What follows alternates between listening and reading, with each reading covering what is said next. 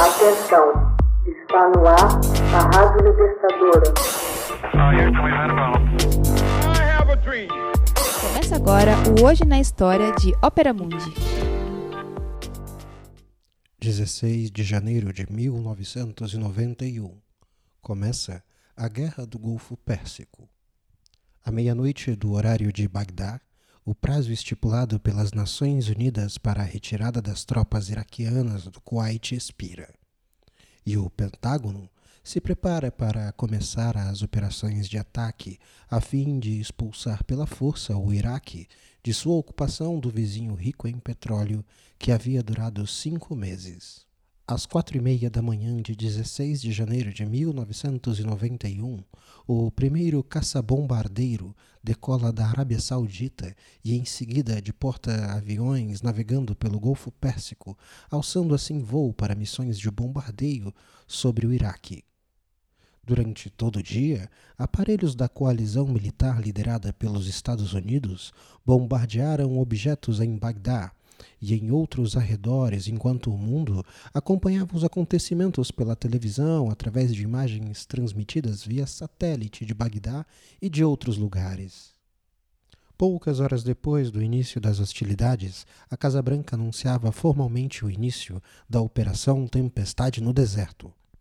A operação foi conduzida por uma coalizão internacional sob o comando do general estadunidense Norman Schwarzkopf, e era composta por forças de 32 nações, como a Grã-Bretanha, Egito, França, Arábia Saudita e Kuwait.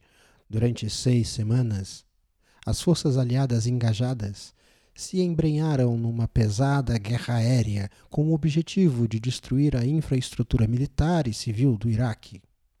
Encontraram, é verdade, uma pequena resistência por parte da Força Aérea Iraquiana e de suas defesas antiaéreas. As forças de terra iraquianas eram de pouca ou nenhuma utilidade nesta fase da guerra, e a única medida significativa de retaliação tomada pelo chefe iraquiano Saddam Hussein foi o lançamento de mísseis Scud contra Israel e a Arábia Saudita. Saddam acreditava que os ataques com mísseis provocariam a entrada de Israel no conflito, afastando deste modo o apoio árabe à guerra. Mas a pedido dos Estados Unidos, porém, Israel se manteve à parte. Em 24 de janeiro, começa uma grande ofensiva por terra, e as forças armadas iraquianas, obsoletas e pobremente armadas, foram rapidamente suplantadas. O Kuwait foi libertado em menos de quatro dias, e a maior parte do exército iraquiano se rendeu ou bateu em retirada. Em 28 de fevereiro, o presidente George Bush, no caso o pai, declarou cessar-fogo, tendo o Iraque se comprometido a honrar os termos de paz da coalizão e das Nações Unidas. 125 soldados estadunidenses foram mortos na Guerra do Golfo Pérsico e outros 21 tidos como desaparecidos em ação. Em 20 de março de 2003, uma segunda guerra entre o Iraque e uma coalizão de países, desta vez bem menor, mas também liderada pelos Estados Unidos, teve início. Não foi transmitida livremente pela televisão e o objetivo estabelecido era remover Saddam Hussein do poder e ostensivamente encontrar e destruir as armas de destruição em massa fartamente alardeadas. Hussein foi capturado por uma unidade militar estadunidense em 13 de dezembro de 2003. Contudo, as armas de destruição em massa jamais foram encontradas.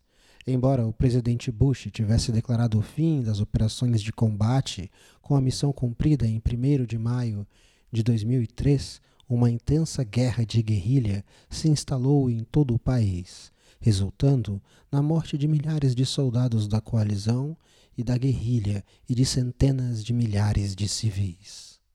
Hoje na história, texto original Max Altman, narração José Igor, edição Laila Manuelle. Você já fez uma assinatura solidária de Opera Mundi?